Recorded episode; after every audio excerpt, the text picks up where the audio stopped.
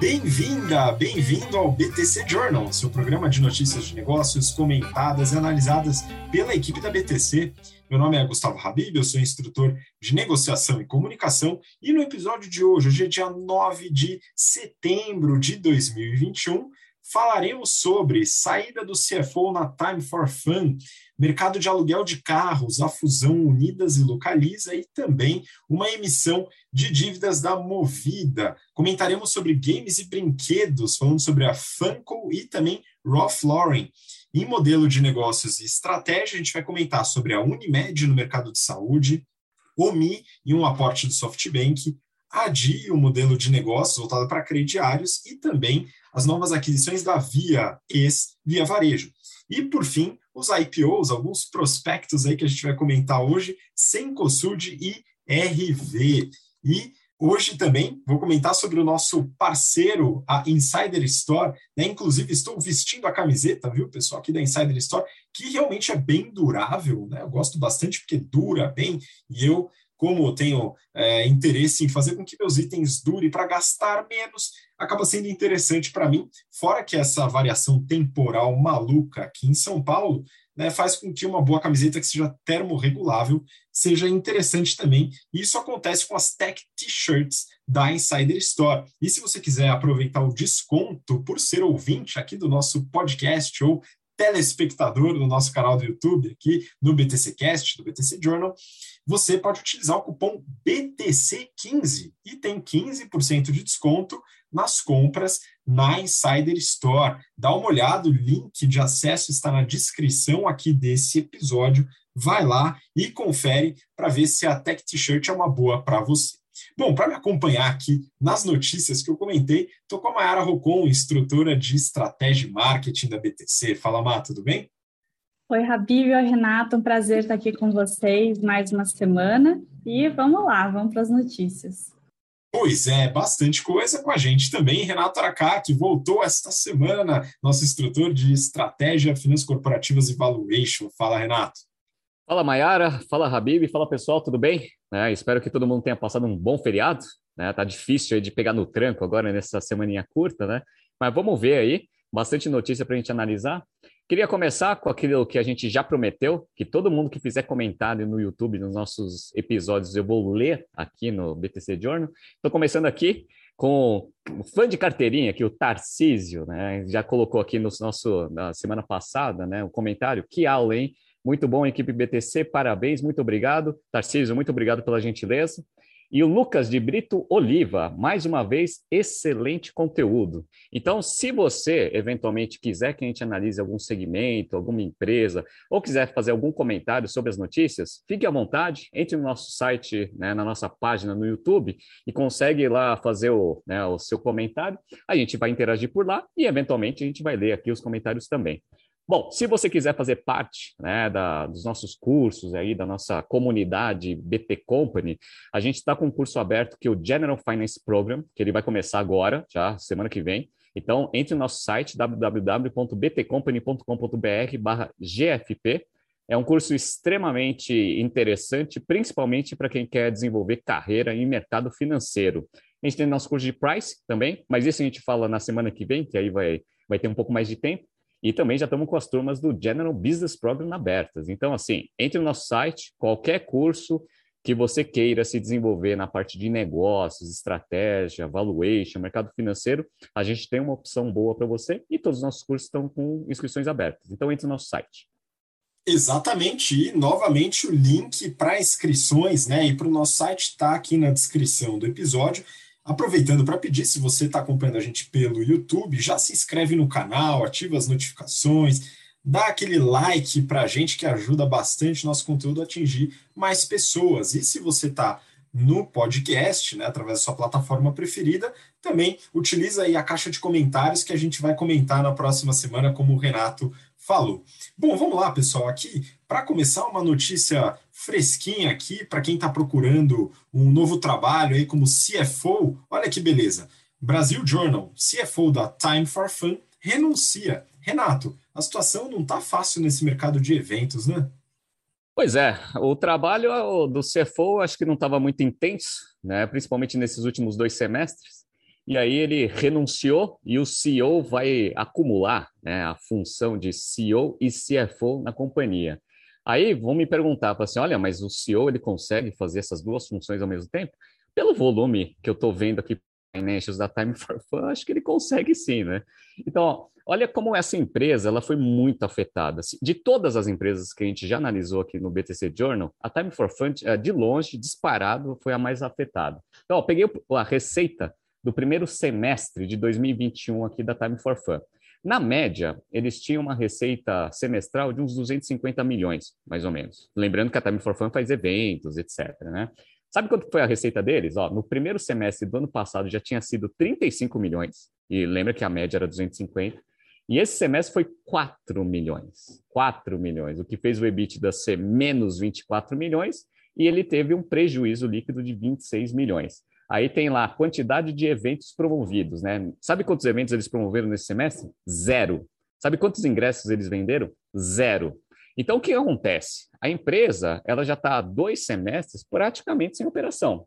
Ah, então, ela está parada, obviamente, está consumindo caixa, ela tem um nível de endividamento que ainda está minimamente controlada, mas sem receita, sem geração de caixa, essa empresa ela não vai ter um futuro muito promissor, não. Então, o que eu acredito, né, e até fiquei meio né, decepcionado aí olhando um pouco desses financials, é que já faz dois semestres, né, segundo semestre do ano passado e esse, eles praticamente não têm receita. Acho que está na hora de começar a ver algumas alternativas, porque a gente está vendo variante Delta lá nos Estados Unidos, etc. Eu acho que os eventos né, corporativos, os grandes shows, etc., acho que eles vão demorar ainda para para voltarem. Então, dado que você não vai ter os eventos, você ter, precisa criar alguma coisa diferente para fazer essa empresa rodar. E, impressionantemente, né, o valor de mercado dela deu até uma subida, as ações deram uma subidinha aí, com a expectativa da volta, mas olhando para fora o que está acontecendo lá nos Estados Unidos, na Europa, eu não sou muito otimista aí com o futuro da empresa. Então, tá lá o CEO, o CFO, né, vai emitir lá umas, umas duas notas fiscais aí por semestre para conseguir fechar a operação do financeiro. Pois é, é, é, realmente é necessário um, um, uma certa mudança no modelo de negócio, tentar atingir outros mercados, né? Isso foi tentado por algumas empresas de eventos para poder garantir alguma sobrevivência né, nessa situação de eventos, principalmente fechados, né? Grande parte dos eventos, porque restaurantes abriram, etc., mas a parte de eventos culturais, que é muito forte, né? Shows, teatros, tal, nessas empresas realmente está bem prejudicado. Enfim, se você topar esse desafio, a vaga está aberta, né? Boa sorte. E a gente vai seguir para a próxima notícia. Agora falando de mercado de locação de veículos. Essa daqui balançou bastante o mercado essa semana. Bom, não foi a única coisa que balançou o mercado essa semana, né? Para quem investe aí na bolsa de valores, talvez teve um mini AVC recentemente, mas vamos lá. Neofeed, Credit Suisse vê restrições mais leves que o esperado na fusão localiza e unidas. A gente já comentou no passado sobre essa possibilidade, né? E agora o negócio está ficando um pouco mais claro, né? E claro, a gente depende do CAD aí para liberar uma eventual aquisição, né? E aí a gente tem as notícias fresquinhas. Queria que o Renato comentasse o que está faltando, enfim, qual foi o, os, quais foram os meandros aí do, do acordo e do que o CAD liberou ou não. Perfeito. Vamos lá. Então, isso daí foi anunciado há um ano atrás, né, a fusão da Localiza com a Unidas. Uma das coisas que todo mundo já estava esperando é que a, o CAD eventualmente poderia encasquetar, é, eventualmente até não permitir que houvesse a, a fusão. Ele deu um, uma recomendação ali de algumas coisas que precisam ser feitas, antes né, do julgamento final ali que vai ser em janeiro, mas aparentemente né, o que eles colocaram como restrições não foram né, tão rígidas assim como o mercado esperava. Tanto é que as ações subiram, acho que as, foram as únicas ações que subiram aí essa semana. Né? Mas vamos lá, que são as restrições? A gente analisou aqui esse mercado de aluguel de carros, a gente sabe que existem três grandes unidades de negócio ali dentro dessa operação. Uma é, obviamente, a parte de aluguel, a parte de seminovos e a parte de gestão de frota. Perfeito. O que, que o CAD viu? Ele viu que seminovos não vai ter tanta concentração assim, porque tem um monte né, de empresas que vendem carros usados, etc., no mercado. Perfeito. Então, seminovo não precisa mexer em absolutamente nada. A parte de gestão de frota também não, porque é um serviço né, que você faz lá com a empresa e tem um monte de empresas que faz a mesma coisa, então não vai ter nenhuma concentração relevante. Legal. Onde que pegou? Pegou na parte de aluguel de carro. Óbvio. Né? Então, agora a gente vai ter dois players no mercado, antes tinham três grandes, né? que era Localiza, Unidas e Movida, agora vão ter dois, beleza? E aí uma das restrições que eles colocaram foi, primeiro, todo não compete que eles têm com um monte de empresa lá fora vai ter que sair, né? até para permitir a entrada de novos concorrentes aqui nesse mercado, beleza? Esse é um. Segundo, eles foram obrigados a vender até janeiro 20 mil carros, né? Então eles precisam vender 20 mil carros para alguém para permitir que tenha um terceiro player no mercado, consequentemente aumentando aí a competição, não permitindo aí que haja uma concentração muito grande de mercado. Então, esse daí é um problema. Só que o que acontece, né? O que eu percebi é que o mercado falou que 20 mil carros venderam, acho que não é um grande problema.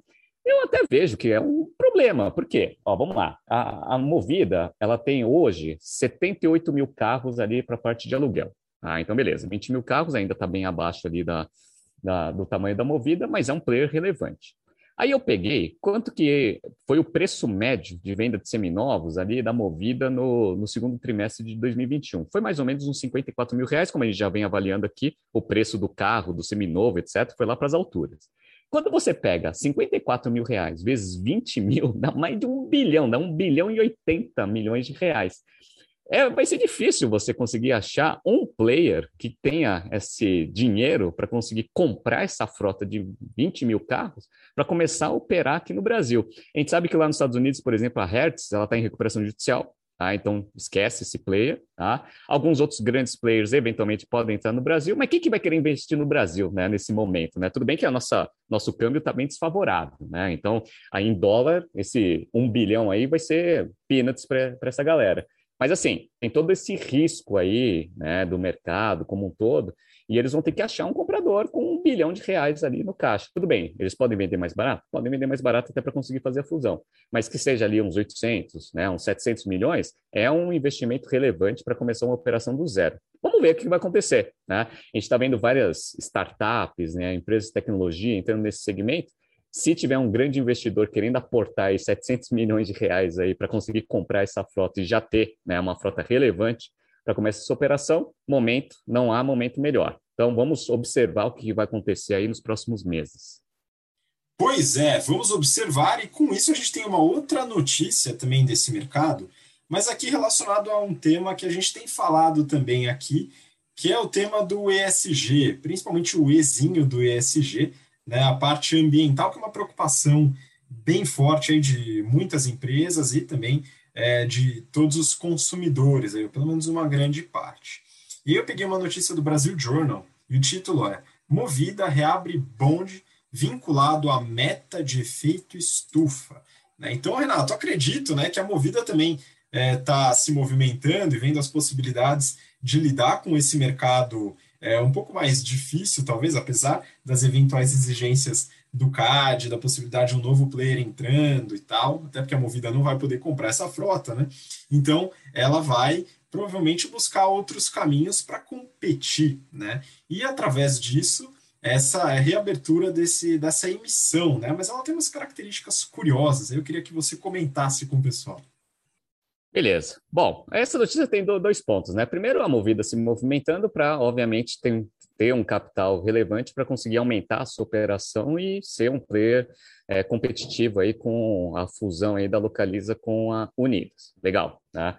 Como ela tem um ROIC médio ali de uns 18, 19%, Tá? Eles emitem esses bounds aí com yield de mais ou menos 5,3. Então, você vê que tem um spreadzinho muito bom aí que aumenta bastante a rentabilidade do negócio. Então, a princípio, né, estão captando dinheiro no mercado para conseguir investir aí no crescimento né, do negócio, até como resposta aí a essa fusão aí da Localize e da Unidas. Então, esse é o primeiro ponto aí, um termo mais estratégico aí, né, de posicionamento da Movida em relação aos movimentos dos competidores. Legal. Outra coisa que é interessante é que esse bonde aí que eles estão, esse bonde aí que eles estão, que eles estão lançando, ele tem lá o, né, o Ezinho, né, do SG, e eles têm uma, além, obviamente, do proteções para o debiturista, etc., eles têm uma, umas metas, né, de é, redução de emissão de efeito estufa, que se não forem cumpridas, você aumenta o yield para quem né, tem a debênture. Então é interessante isso, né? Porque esses novos produtos financeiros que estão sendo criados dentro dessa, dessa ótica aí do SG, eles começam a colocar algumas metas interessantes que eventualmente podem punir a empresa caso ela não cumpra esse negócio.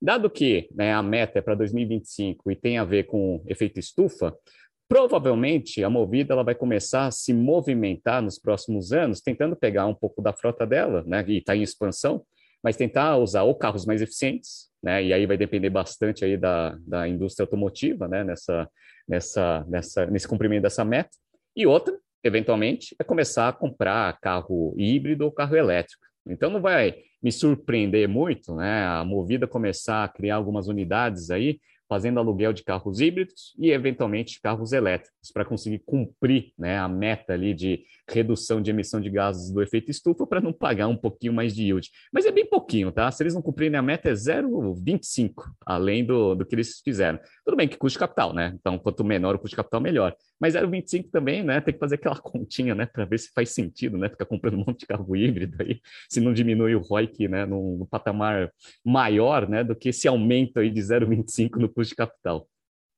Pois é, também tem que incluir na conta, né, Renato, se esse pitch na hora de vender a empresa para os investidores também tem um upside aí, né? Ah, agora a gente está muito é, ambientalista, então podemos adquirir mais investidores, né? Vamos ver o que, que acontece, mas é, é um caminho, eventualmente, das empresas que trabalham com frotas de realmente expandir suas frotas de veículos híbridos e elétricos, né? Mas isso, claro, vai depender de uma reprecificação desses produtos, muito provavelmente. Bom, vamos seguir agora para outra outro tema aqui do nosso BTC Journal de hoje, falando sobre games e brinquedos. Eu peguei uma notícia da Forbes, é, Forbes.com, né? E o título aqui é o seguinte: Funko CEO Talks, Funcom and Achieving Growth During a Pandemic. Então a gente está falando aqui da empresa Funko. E ela trabalha com alguns itens aí que talvez vocês conheçam, alguns colecionáveis né, interessantes.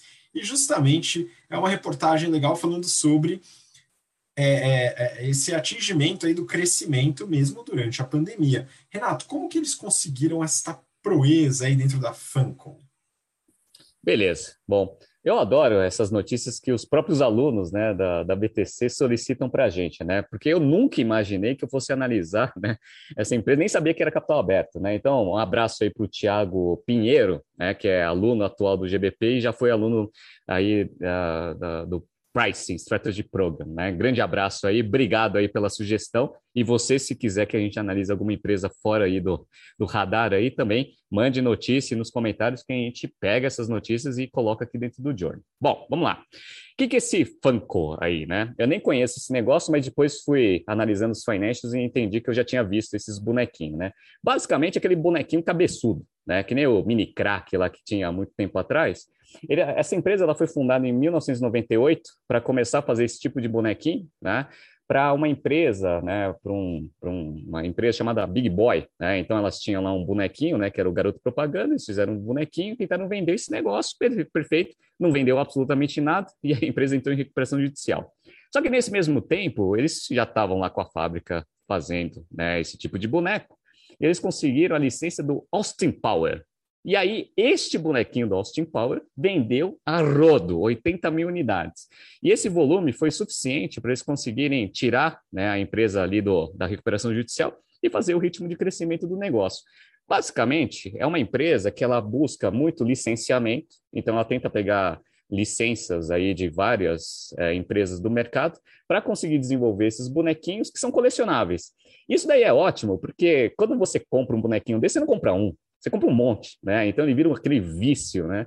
Então eles conseguem, né, por essa cultura pop e eventualmente por qualquer outro tipo de hype, né, que existe no mercado, eles conseguem se aproveitar disso e a empresa também consegue, por meio de licenciamento, ter uma receita adicional. Então isso é interessante, até para você ver a capilaridade ali do, do, da abrangência do branding, né, que as companhias têm. Então eles vendem esses bonequinhos. Esses bonequinhos, eles representam 77% da receita da empresa. Tá? Os outros 23 são novos negócios que até lá no site de relações com investidores, eles falam que são as grandes avenidas de crescimento do negócio. Perfeito. Vamos pegar aqui alguns financials. Apesar da, da notícia falar que eles aumentaram ali, o cresci, fizeram um crescimento em 2020, em termos de receita foi menor. Né? Em termos de volume e desenvolvimento de novos negócios, de fato o negócio cresceu. Mas a receita deles também me impressionou. Em 2019, eles tiveram uma receita de 795 milhões de dólares. Em 2020 foi 653, uma pequena queda, e eles estão projetando agora para 2021 quase um bilhão, 915 milhões de receita. Então não é pequeno negócio, né? Uma margem bruta de 38%, que eu acho ótimo, né? Principalmente por causa de pagamento de royalties, etc, né? Margem EBITDA ali em torno de uns 15% e dá lucro líquido, né? Então teve lucro líquido de 61 milhões aí pre previstos aí para 2021. É uma empresa que tem caixa, 52 milhões de caixa, né? E tem baixíssima dívida, 191 milhões de dívida e gera bastante caixa operacional, 107 milhões né, de geração de caixa operacional de dólares, tá? No ano de 2020. Então, é uma empresa que ela veio crescendo bastante, entrou bastante private equity ali nessa jornada deles de 98 até né, a abertura de capital, que foi no final de 2017. Perfeito. Tá? Aí, o que, que eles têm de empresas que são parceiras né, de licenciamento? A grande sacada deles, e que eles aproveitaram bastante o crescimento né, do, do da, da hype aí, do, do modelo da Disney, principalmente. Eles conseguiram fechar um acordo muito bom com a Disney lá em 2005, 2006, onde eles pegaram tudo que era Disney, tudo que era Lucasfilm e tudo que era Marvel. Então imagina, galera, aquele, todos aqueles filmes, né, dos Vingadores, né, do, da, da Marvel, eles fizeram os bonequinhos, meu, e venderam a rodo. Né? Em 2012, eles fecharam um acordo com Game of Thrones. Eu não assisti Game of Thrones, mas quem gosta de Game of Thrones é vidrado nesse negócio. Então, aquele monte de bonequinho lá, meu, você quer colecionar o Game of Thrones inteiro. E só em 2018 eles começaram a pegar Fortnite, Pokémon, etc. Por quê? Porque só com Marvel, né, com Disney, com Game of Thrones, o negócio já cresceu absurdamente. Atualmente, eles têm parceria com um monte de empresas. Né? Então, Netflix, eles fizeram os bonequinhos do Stranger Things. HBO, qualquer série, série que eles façam, que querem transformar algum personagem em bonequinho, eles fazem. Cartoon Network. Tem a NFL, então se você quiser ter o Tom Brady cabeçudo lá na sua, casa, na sua casa, o time inteiro lá do, né, agora é do, do Buccaneers, né, você pode comprar o time inteiro. Então é muito interessante isso, porque são colecionáveis. Então você tem um, né, um volume muito grande de venda, e isso daí traz né, uma perspectiva grande de mercado. Só que isso é só os bonequinhos. O que, que eles estão né, dizendo ali que vão ser as grandes alavancas aí de crescimento do negócio. Eles estão entrando na parte de brinquedos, propriamente dito, né? Então, aqueles brinquedos montáveis, etc. Então, vão ser concorrentes ali da Mattel, por exemplo, né? Alguns outros bonequinhos menores ali, que não sejam só aqueles, aqueles modelos tradicionais, né? Que é o Funko Pop, né? Que o pessoal chama e tem os famosos NFTs. Né? O que, que, são os famosos NFTs? A gente já falou em alguns jornais passados sobre essas, esses tokens digitais para você ter a posse né, do bonequinho original ali em termos virtuais. Então, eles estão vendo que esse mercado está crescendo bastante, então eles colocaram um pé também nesse, nesse segmento e eles apostam bastante no crescimento desse negócio. Então, assim, é uma empresa muito interessante. Ela está com o market cap meio apertado ali, porque é, a expectativa de crescimento do negócio no IPO era muito grande. Não entregou muito resultado, mas aparentemente os resultados estão indo muito bem. Hoje eles distribuem todos os produtos nos grandes varejistas, lá nos Estados Unidos, então Target, Walmart, Primark, aquelas né, que são mais focadas ali em games, né? então GameStop, por exemplo na, na Amazon, né, é um grande canal de venda da Amazon, e tem toda a parte de distribuição. Então, é uma empresa que tem bastante distribuição, ela pega né, licenças de algumas marcas muito interessantes e estão investindo também nesse negócio de mundo digital de brinquedos. Então, é, agradeço aí o Tiago Pinheiro aí por ter pedido para a gente analisar essa empresa. Analisem a empresa, é bem interessante, ela está quase chegando a um bilhão de dólares de market cap. É um negócio interessante aí caso vocês queiram investir nesse segmento de brinquedos. Pois é, quando você fala de itens colecionáveis, isso se torna um modelo de negócio muito, muito interessante. Para a empresa, né? para o consumidor já é uma outra história.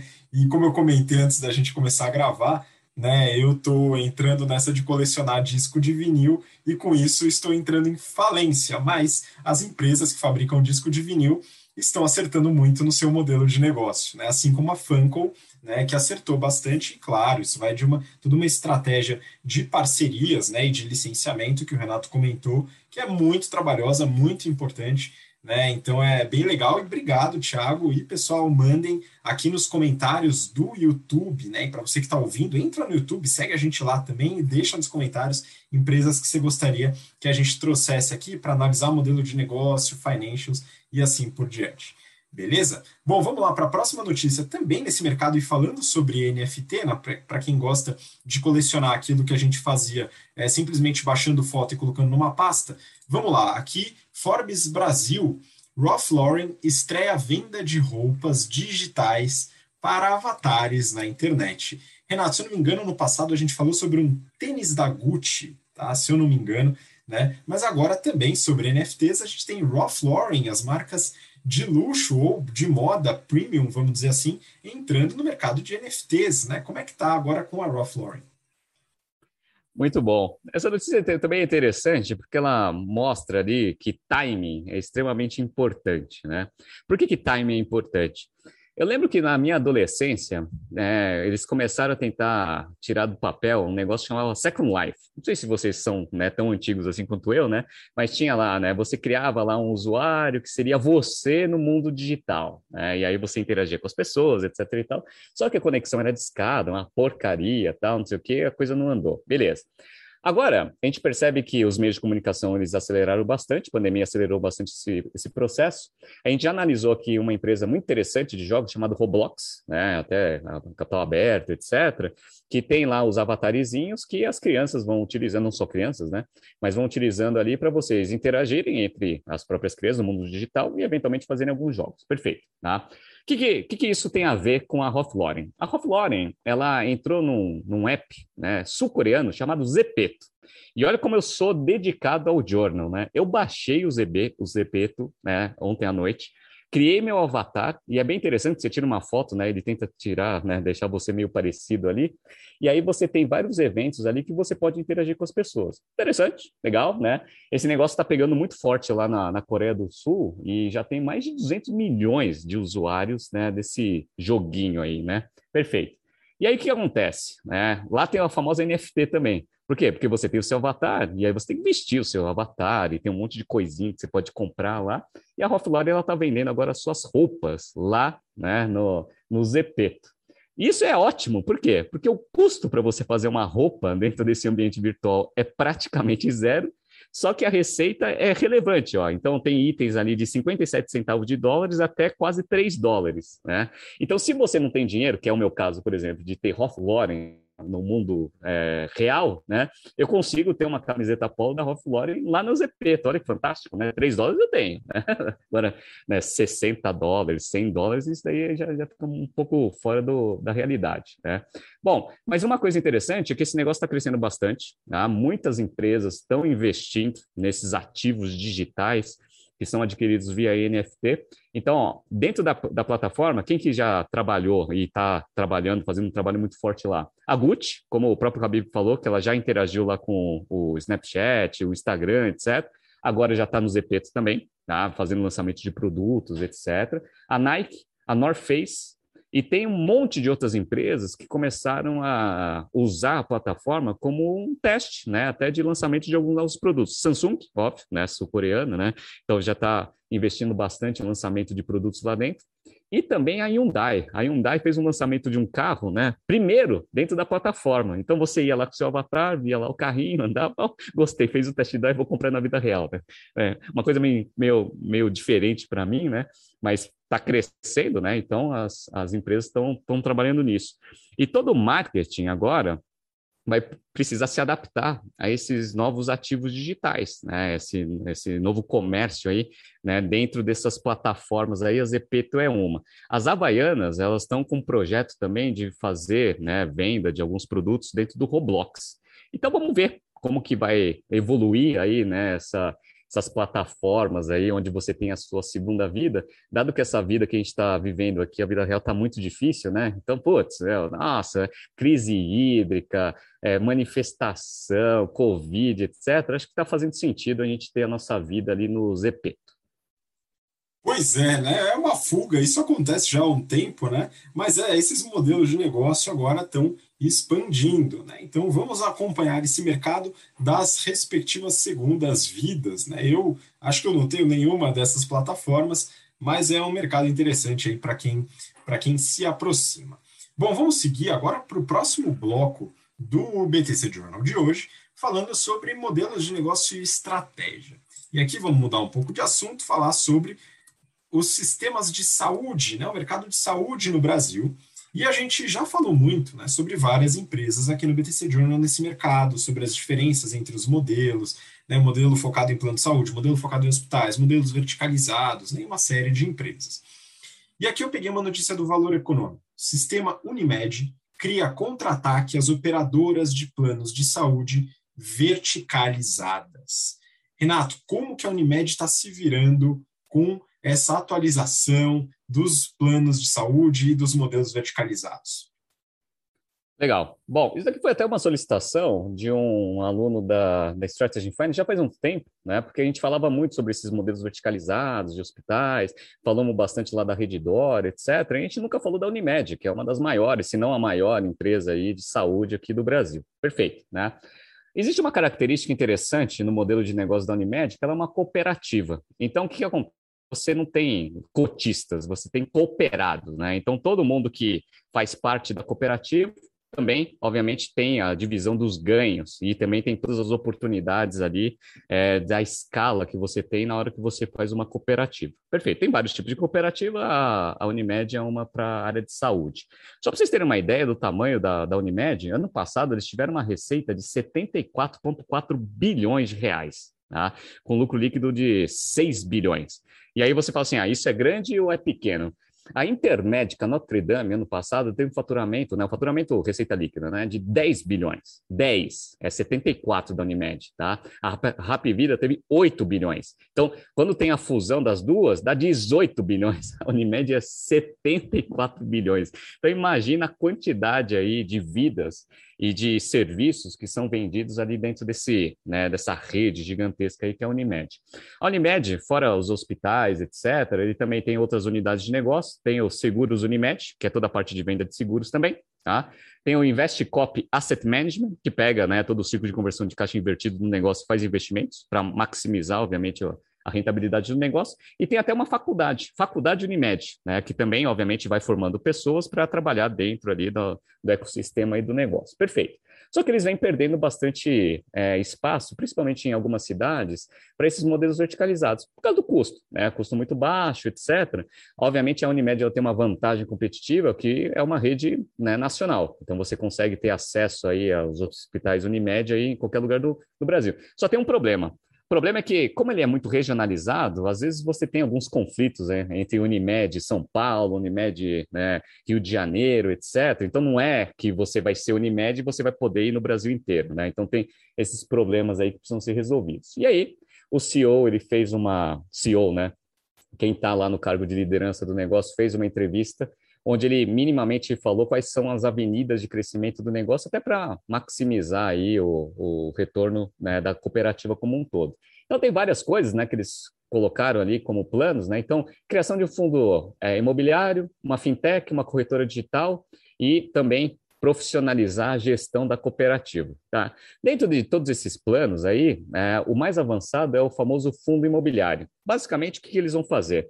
Eles vão pegar lá os cooperados, e aí os cooperados eles podem né, eventualmente vender né, o, o, apartamento, algum imóvel, o escritório, ou né, o hospital, ou a clínica, etc., que é um investimento que você precisa fazer para você conseguir operar, mas que conforme o tempo vai passando, você faz aquele investimento e você perde, né, perde lá no final. Então, a ideia deles é fazer o seguinte: você cria um fundo imobiliário, contribui os ativos nesse fundo, e aí você fica com as cotas. E aí, como toda cota de fundo imobiliário, você vai cobrando ali o aluguel de quem for usando. Às vezes o seu consultório pode ser né, utilizado por qualquer outro médico. E aí você vai tendo os dividendos ali isentos de IR, mesmo com a reforma tributária, e isso daí vai se tornando uma renda passiva perene. Né? Isso daí é interessante para você captar dinheiro e eventualmente você dar né, uma perenidade ali para os cooperados, né? que é a função de uma cooperativa, né? o bem-estar ali de todos os cooperados. Então, eles estão minimamente já bem avançados nesse negócio de fundo imobiliário. Eles têm, só para vocês terem uma ideia, 149 hospitais, 269 clínicas médicas, 216 pontos de atendimento e 176 laboratórios. Então, tem muito ativo para você conseguir criar um fundo bem interessante, dependendo, obviamente, do nível de aluguel que você vai cobrar, até o nível de dividendos bem interessantes também.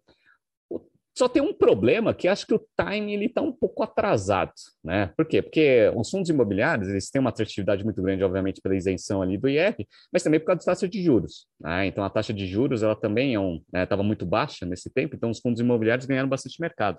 Atualmente o pessoal está sofrendo bastante. A gente está vendo que o IPCA está muito alto, e aí a, o, a Selic está começando a subir, está com uma expectativa de 7%, até os mais pessimistas aí 8% no final do ano. E aí diminui bastante a atratividade do fundo. Mas vamos ver, né? São planos interessantes aí que a Unimed está querendo colocar, é, tirar do papel para conseguir competir de igual para igual com esses modelos verticalizados que vem ganhando bastante mercado. Pois é, e para você que quer acompanhar mais sobre esses modelos, volta nos episódios anteriores, lá no YouTube a gente tem a playlist, você consegue buscar lá com mais facilidade para entender um pouco mais sobre esses modelos de negócio, que é muito, muito interessante. Bom, vamos lá para a próxima notícia. Agora eu vou pedir para a Mayara, né, que está aqui mais escondida, a gente vai trazer ela para a discussão. E eu peguei uma notícia do Neofeed.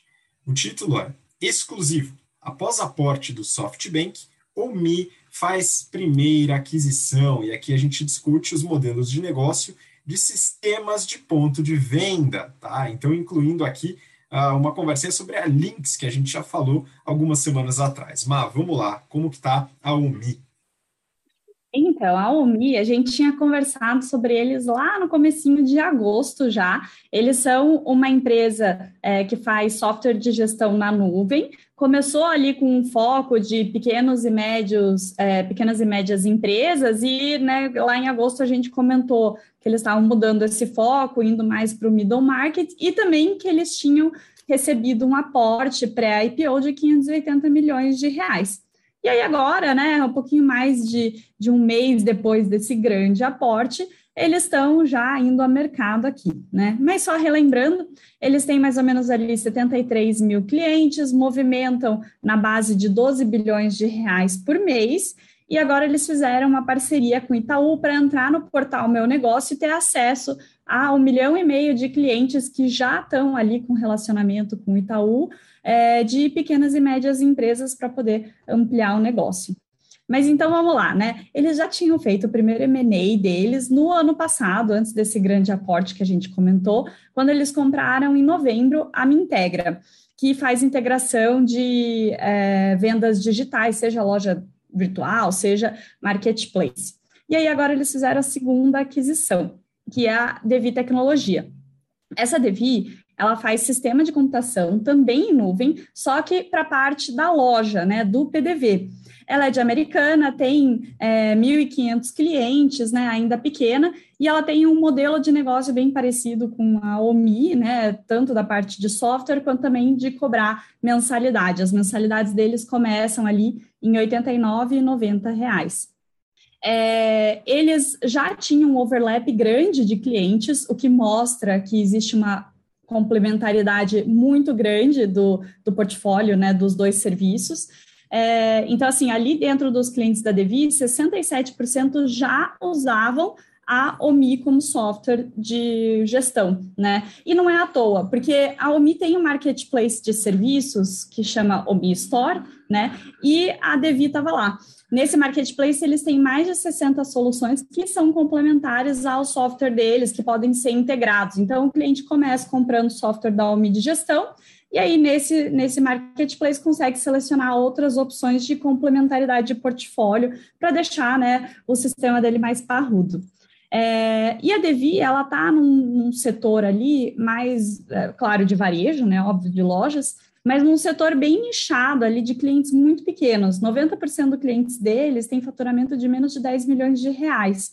Ou seja, são pequenos varejos que, às vezes, antes de né, utilizar software deles, não tinham software nenhum, e é extremamente capilar, né? Então, é uma grande oportunidade para você abrir uma porta e tentar crescer nesse lugar ainda que não está fidelizado por ninguém, né? E pode começar a se automatizar, a digitalizar. Só que aí, né, com essa é, tanto com o movimento que eles fizeram, a OMI, de ir para o middle market, quanto agora da compra da Devi, eles estão chegando cada vez mais no mercado da Lynx, né? E agora vão concorrer muito mais de perto com essa entrada do varejo, né? É, essa compra foi feita com cash e com ações, mas eles não revelaram aqui o valor total da aquisição, né? E uh, uma das coisas também que eles comentaram aqui é que eles querem, nos próximos 30 dias, já anunciar mais uma ou duas aquisições. Então, eu comentei, né? A primeira aquisição foi lá em novembro do ano passado, a segunda foi agora, mas assim, né? Agora eles não vão parar porque eles querem usar esse dinheiro do aporte exatamente para crescer e fazer outras aquisições. E o legal também é que, como eles têm esse marketplace Omni Store, eles já têm um sourcing de empresas para comprar, né? Porque eles já sabem que são empresas com é, possibilidade de integração das plataformas, tem complementariedade de portfólio e por elas estarem ali no marketplace, eles já conseguem observar o desempenho do serviço, se os clientes gostam ou não gostam, se as vendas estão crescendo ou não, né? Possibilidade talvez de aumento de venda ou aumento de ticket e assim vai. Então, eles só olhando ali no marketplace deles, eles já conseguem tirar vários dados legais para decidirem as próximas aquisições. Isso também vai ajudar muito na velocidade. E eles falaram que, além dessa entrada que eles fizeram no varejo, e eles continuam olhando empresas que atendam varejo, eles também estão olhando outros setores, como saúde, food service e transporte. É, eles falaram agora que vão querer manter as operações separadas, né? Então, deixar a Devi ainda com bastante independência, mas eles vão injetar recursos para aumentar a equipe, para desenvolver melhores soluções e melhorar ainda mais a integração que já tem com o software da OMI. E aí, só para finalizar aqui, né, a gente falou bastante de quando a Stone comprou a Lynx, né? Então, se eles já estavam entrando no mercado da Lynx, tem também agora o passo que a Lynx vai entrar mais no mercado deles. Então, a concorrência já estava difícil, comprando a Devi ficou pior ainda, e o movimento esperado da Lynx agora é que deixe ainda mais acirrada essa concorrência, porque a Stone ela tem histórico em clientes menores e, a Lynx ela tinha um histórico mais em varejistas grandes, né, com muitas franquias, grandes redes. Só que com essa compra pela Stone, é capaz que o foco da Lynx seja entrar no pequeno, né? Até porque vai ter complementariedade com a Stone. Então, assim, um entrando no mercado do outro vai ser uma concorrência bem difícil aqui, mas, de novo, né, mercado capilar, tem muita oportunidade, né, com certeza eles, eles vão brigar, mas também vão aumentar muito o consumo. Exatamente. Aqui a gente fala também de aspectos das aulas que vocês ministram dentro do GBP de estratégia relacionado à expansão inorgânica através de aquisições, que a gente está vendo bastante nesse mercado, e também as vantagens competitivas com foco no custo de mudança, famoso switch cost, está bem presente também nesse mercado e a gente deve analisar.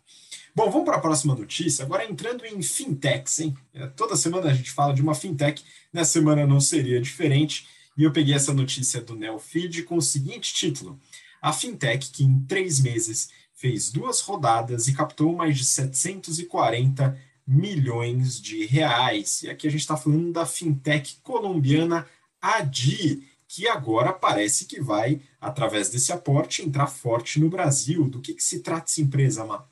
A fintech que você comentou, a Adi, é colombiana. Ela foi fundada em 2018, então ela é relativamente bem nova. E ela oferece crédito para consumidores em loja, seja loja física ou e-commerce, sem exigência de garantia no, no empréstimo. Então, ela faz uma análise de risco com cruzamento de dados de outras fontes e consegue né, terminar ali o empréstimo e passar o dinheiro para o cliente em pouquíssimos minutos. E ela acaba fazendo receita por cobrar a taxa dos parceiros. É, a intenção aqui é que eles ofereçam esse empréstimo como uma alternativa a grandes juros quando a pessoa está devendo no cartão de crédito, no cheque especial, que são os maiores juros do mercado. Né? E esse modelo não é totalmente novo, não foi a AD que trouxe ele para o mercado, ela até leva outras fintechs como referência nesse mercado. Então, já tem a Firm, que é uma, uma fintech é, americana, aberta em bolsa, gigantesca, já está valendo 25 bilhões de dólares lá, e tem também a Klarna, que é uma sueca, que ela ainda está né, tá em processo de captação de investimento, mas já captou 3,7 bilhões de dólares e na última avaliação dela estava ali valendo 46 bilhões de dólares. Então, esse, é, esse modelo, né, além da, da vindo da Colômbia, tem essas duas, uma americana e uma sueca, né? Esse modelo está ganhando popularidade no exterior. Ele é conhecido como Buy Now, Pay Later, né? Então, compre agora, pague depois. E ele deve movimentar ali até 2026 quase um trilhão de dólares globalmente, né? Então, é realmente um movimento e agora chegando no Brasil, né? A a Adi, ela já tinha vindo para o Brasil esse ano. Dois meses depois que ela pisou aqui, lá em maio, ela fez a primeira captação dela para focar em Brasil, de 65 milhões de dólares. Três meses depois, mais ou menos, né, dessa primeira captação, eles fizeram uma nova rodada, quer dizer, estão fazendo agora, né, para captar 75 milhões de dólares. É, e a intenção é realmente focar no Brasil, porque, bem, primeiro, a gente sabe que brasileiro tem histórico em né, gastar mais do que ganha, independente dos problemas que a gente tem de economia aqui, claro, de renda, mas o brasileiro, ele está né, tá acostumado a ter uma dívida, ele já está acostumado com o o conceito de crediário, né, o conceito de né, poder pegar empréstimo fácil. E também tem o fato de que o Brasil é um país gigantesco. Então, por essa familiaridade e pelo tamanho de mercado, a Adi falou, cara, prioridade Brasil, né? É, eles já conseguiram aumentar o número de parceiros varejistas para mais de 100 que estão integrados com a plataforma deles, já fizeram mais de 20 mil transações, e nesses parceiros, eles trazem uma complementaridade não só de portfólio, mas de receita, né? E aí pode até atrair alguns clientes, porque eles falam que eles, em média, ali representam mais de 40% das vendas dos parceiros.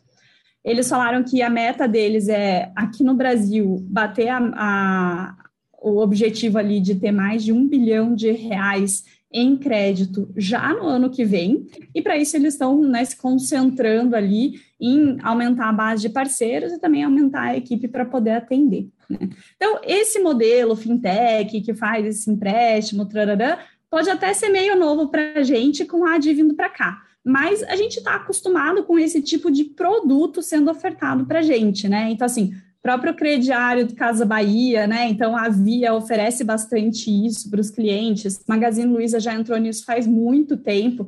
Até acho que eu já comentei aqui no Journal, né? Uma vez eu fui apresentar o Magazine Luiza para um cliente é, estrangeiro, e aí quando ele olhou né, o, o Magazine Luiza que a gente tinha né, desenhado ali como empresa, ele falou, cara, essa empresa vai quebrar, né? Eu falei, não, não é isso. É que eles fingem que vendem eletrodoméstico, mas na verdade eles são um banco por trás, né? Então, as empresas aqui no Brasil têm muito isso forte, né? Diferente de, na maioria dos outros países.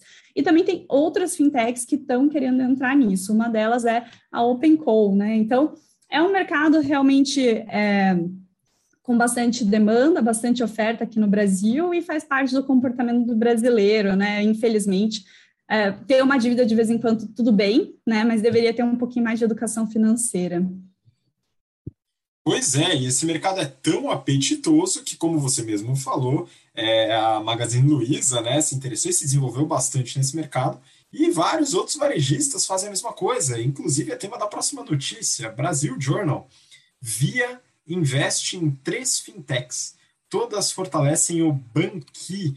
Né? Então, aqui a gente, de novo, falando de fintech, agora na Via, né? que é a antiga Via Varejo, que fez um rebranding, né? Então, minimalista. Agora o nome só tirou o varejo do nome, ficou via.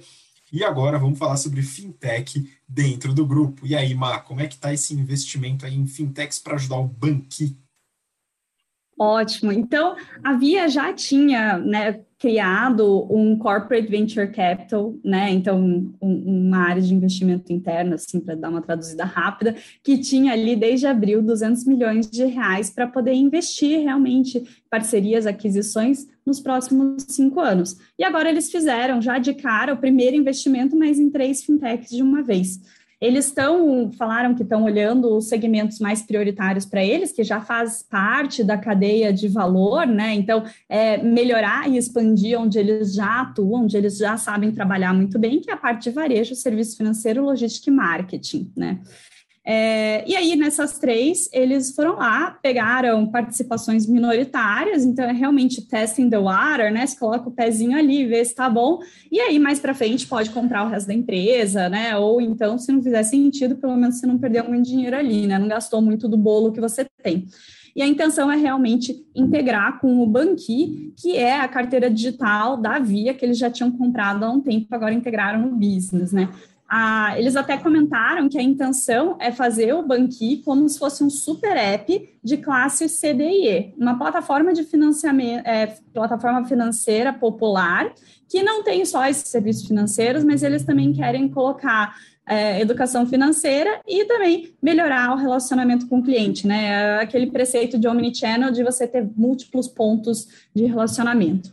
Mas vamos lá entender o que, que essas três fazem, né? Então, a GoPublic é a maior das três e ela desenvolveu um algoritmo de análise de crédito com foco no online. E o legal aqui, que eu achei muito boa essa aquisição, é que tem uma sinergia com a parte de crediário da Via, porque eles usam dados complementares ao que a Via já usa. Então, né, é como se você é, deixasse a sua análise de crédito mais parruda, porque você está trazendo outros inputs aqui para ela. Aí tem a Poupa Certo, que é tipo um guia bolso, que ele ajuda o cliente a poder economizar e investir. E ele tem um sistema de gamification por trás, onde você vai ganhando pontos conforme você economiza e conforme você investe mais. É, e a terceira, a Bybank, é uma plataforma de gestão de criptomoeda. Então, a intenção é aproximar um pouco a via desse mercado de cripto, que está bombando já há anos, né? É, e aí, todos esses juntos aí vão melhorar como o Banqui já funciona, seja aumentando oferta de produto, oferta de serviço, ou seja, né, melhorando a parte de análise de risco por trás. O que eu achei estranho aqui é que eles falaram que né, vai complementar o Banqui, que faz todo sentido, mas que vão se manter como negócios separados. Então, não sei se eles vão manter como mini empresas embaixo de um guarda-chuva, que vão ser como se fossem prestadoras de serviços internos, né? Mas vamos ver como que isso vai funcionar. E eles também falaram aqui que estão com sede para aquisição, que pretendem anunciar no curto prazo os novos investimentos aqui do Corporate Venture Capital deles. Pois é, vamos acompanhar né, mais um movimento importante da Via, né, nessa, nesse fortalecimento da carteira digital, que é parte inerente agora do modelo de negócio da empresa. E aí a gente segue, então, para manter o papo, a gente falou de fintech no varejo, mas vamos falar sobre varejo. Né? Agora a gente começa nos nossos IPOs, os prospectos que saíram, e eu peguei uma notícia aqui do Valor Econômico. Varejista Cencosud Brasil protocola minuta de prospecto preliminar de IPO.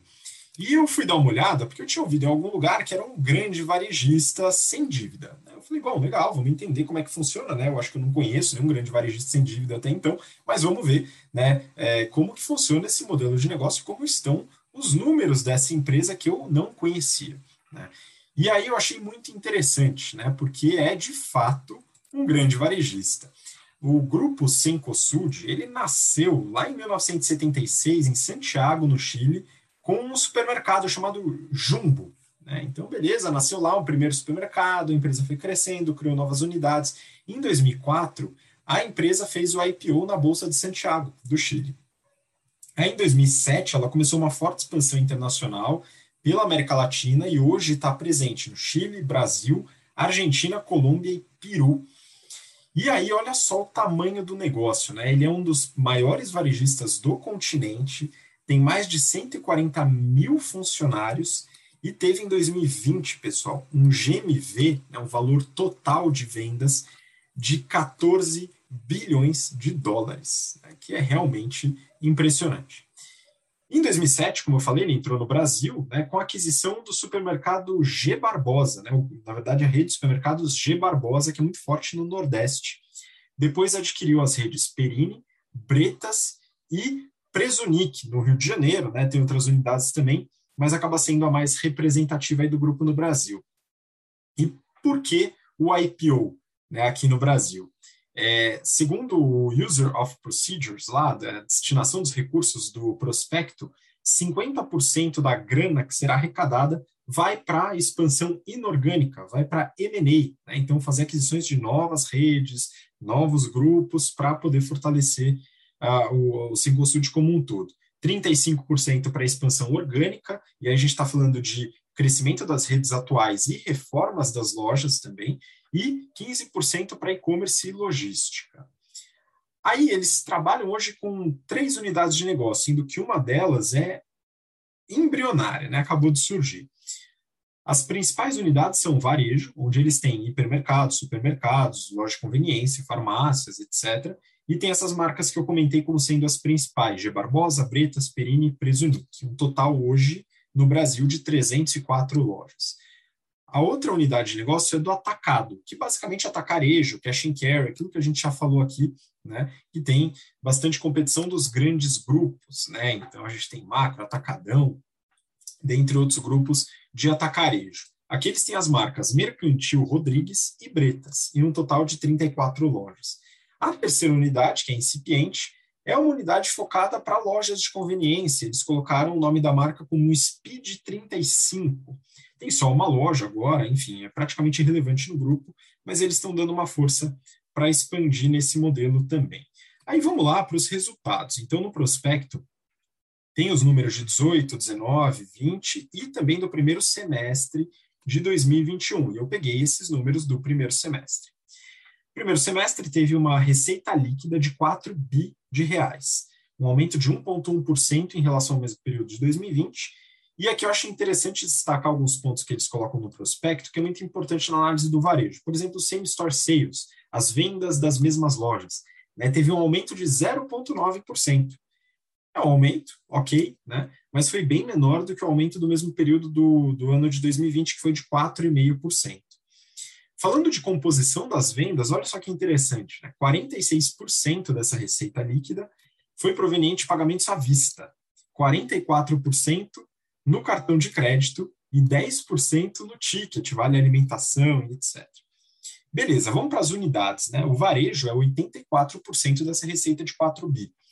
Eles têm um market share, por exemplo, da marca Presunic de 8,7%. E da G Barbosa e Bretas, muito fortes no Nordeste, Centro-Oeste, 17%, é bem representativo. E aí o same store sales, ele dá uma variada boa. A Presunic, ela teve um same-store sales de 5,5%. As outras marcas totalizaram uma queda de same-store sales de 4,7%. E aí a gente chega naquele same-store de 0,9%. Né? Claro que aí tem a divisão de atacado também. Também tem dados de ticket médio, a Presunic tem um ticket médio de 101 reais, as outras marcas G Barbosa e Bretas de 91. E indo para o atacado, que é 16% da receita, o Bretas, por exemplo, tem um market share bem relevante, de 19,3%.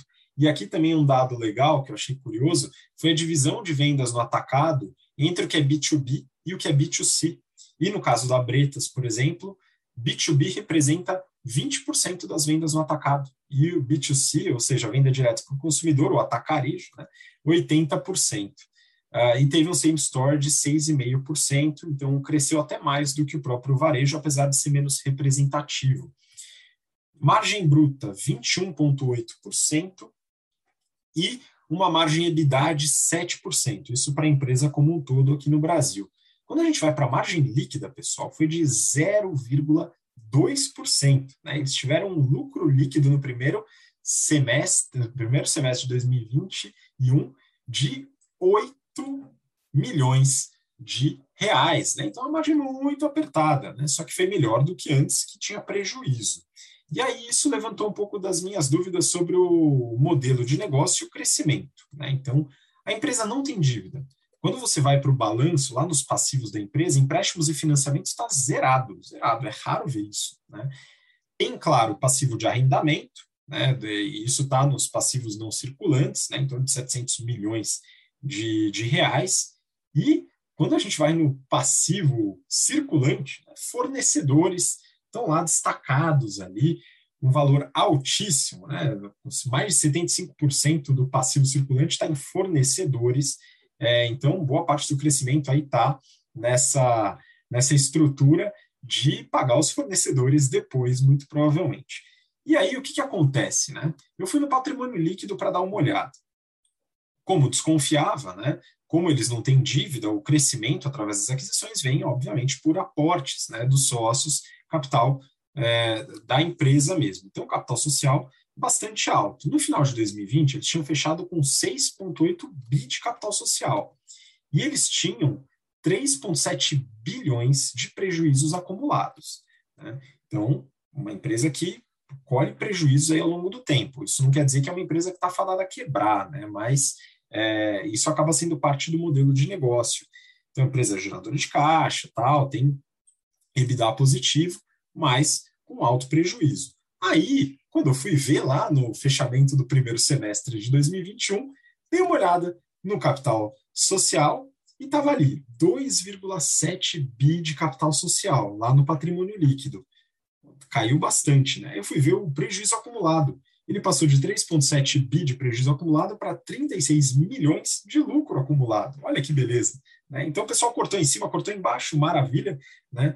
E isso, tudo bem, pode ser feito, né? mas é importante aí para o investidor né, entender que essa limpadinha aí no balanço né, pode pegar um investidor desatento que vê lá, olha que maravilha, não tem prejuízo acumulado, vamos embora, né? Mas é importante analisar os outros anos também, né, para ver o que, que acontece no modelo. Então, o investidor tem que tomar cuidado, ao meu ver, é um bom negócio, uma empresa legal, não tem dívida, tem um modelo um pouco diferente de vários outros varejistas, né? Com certeza sustentável, mas para o investidor, né, se ele está esperando dividendos a longo prazo, isso talvez seja um pequeno problema para esse investidor. Mas é uma empresa interessante e muito grande. E é importante para você que está nos grandes centros é entender que há muitos bons negócios fora também do eixo Rio-São Paulo. Bom, vamos para a última notícia né, aqui do nosso BTC Journal, falando de outra empresa que também colocou o seu prospecto para análise. Né? Então, essa daqui é da Forbes Brasil e o título é Empresa de cartões de recarga RV Tecnologia pede registro para a IPO. E eu queria saber o que a Mayara achou do modelo dessa empresa, como que está a RV Tecnologia, que inclusive é difícil encontrar por esse nome. Exato, se você for ver o prospecto deles, lá na, na CVM, né, eles estão com o nome de BMRV e também não está escrito tecnologia, mas, né, olhamos aqui o prospecto para vocês, trouxemos aqui algumas informações. Mas primeiro vou falar um pouquinho sobre a empresa em si, né, e depois a gente fala dos financials e dos planos que eles estão querendo fazer com o dinheiro. Mas então, a EV Tecnologia foi fundada em 2002 e eles vendem cartão de crédito, é, desculpa, cartão de recarga de celular e de TV cartão de transporte, chip de telefone, POS, que é a maquininha né, de passar cartão, e também é, oferecem serviços financeiros, como parte de pagamento e alguns microseguros. Em 2020, eles estavam presentes em mais de 150 mil pontos de venda físico e em mais de 4 mil cidades do Brasil, uma capilaridade bem grande, né? Sendo que 26% desses pontos de venda eram de supermercados e, em segundo lugar, 16% de farmácias. É, em 2020 ainda, né, os financials aqui eles tiveram 6 bilhões de reais transacionados, sendo que a receita ficou em é, 444 milhões de reais. Essa receita é bem concentrada nos dois principais é, produtos deles, que é né, 92% ali da receita acaba ficando em recarga de celular e em chips. Então, recarga de celular teve uma receita de 300 milhões de reais, que dá 68% do total. Interessante aqui, aqui no prospecto eles contaram, né, qual o take rate deles quando eles vendem o cartão de recarga. Gente, 6,2% é muito alto, né? É muito dinheiro. E dentro de chip de celular, eles tiveram 108 milhões de receita, que foi 24% do total, e eles têm ali um ganho de mais ou menos 30% do valor do chip, fica com eles. Então, também bem alto, né?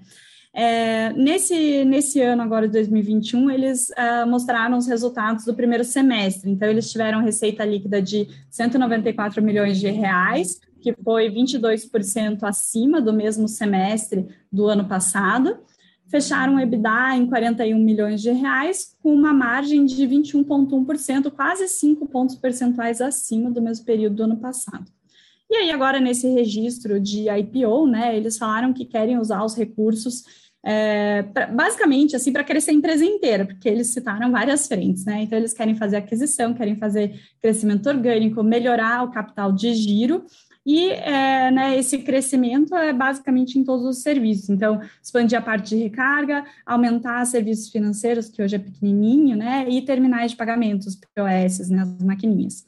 E eles também querem expandir uh, os serviços para né, é, plataformas como Google Play, iFood, PlayStation, Uber, Netflix, Spotify, né? Então é basicamente usar o dinheiro para crescer tudo que eles já fazem, porque eles estão né, bem, é, bem focados aqui. Então vamos ver como que vai sair esse IPO, né? Pois é, né? Modelo é interessante. Vamos analisar, mas é muito legal saber como a estrutura de telecomunicações no Brasil permite uma série de outras empresas. Né? O Renato, não sei se tem algum ponto aqui, mas é interessante como a gente é, observa né, novos modelos de negócio entrando para dar suporte a essas grandes empresas que acabam terceirizando boa parte dos serviços. Né? Pois é, a gente percebe que se essas empresas eventualmente quisessem criar um grande ecossistema, né, para conseguir dominar esse mercado, elas poderiam, né? Eu gosto muito daquele modelo de negócio da Bemob, né, que é uma empresa que fez recentemente uma abertura de capital, né, um faturamento relevante, né, fazendo toda a parte de sistema de apps, etc. E essa RV Digital aí também, né, entrando forte dentro desse mercado, com uma receita grande, né, 400 e poucos milhões aí, o negócio não é pequeno. Então, vamos ver aí, bastante oportunidade aí nesse mercado de telecom, vai ter mais empresas, provavelmente que a gente nunca ouviu falar, que vão entrar aí com esses registros para abertura de capital. Pois é, seguimos acompanhando e esta foi a última notícia do BTC Journal de hoje. Então, eu queria muito agradecer, Mar, muito obrigado de novo pela participação. Obrigada, Rabi, obrigada, Renata, é um prazer estar aqui com vocês e obrigada a todos os ouvintes por mais uma semana aí ouvindo a gente. Um abraço para as minhas turmas do GBP, que a gente está terminando entre essa semana e semana que vem o módulo de comunicação empresarial e daqui a pouco, né, não vai faltar muito tempo, a gente se vê de novo em marketing e estratégia. Muito bom, Renato também, muito obrigado, João. Grande abraço, Maiara, Habib, pessoal. Semana que vem tem bastante notícia. Um abraço também para a turma do SFP, que a gente está encaminhando aí toda a parte de estratégia aí, está chegando quase nos finalmente aí do curso, bem interessante. Maera vai, vai assumir aí também toda a parte de gestão de marketing aí do, do, do time, sem contar, obviamente, as turmas do GBP, que a gente já está desenvolvendo bastante a parte de análise demonstrativos financeiros. Então, pessoal, um bom abraço, bom final de semana para vocês. Até semana que vem. Muito obrigado a você que acompanhou a gente até o final. Um grande abraço e a gente se vê então na próxima semana. Até lá, tchau, tchau.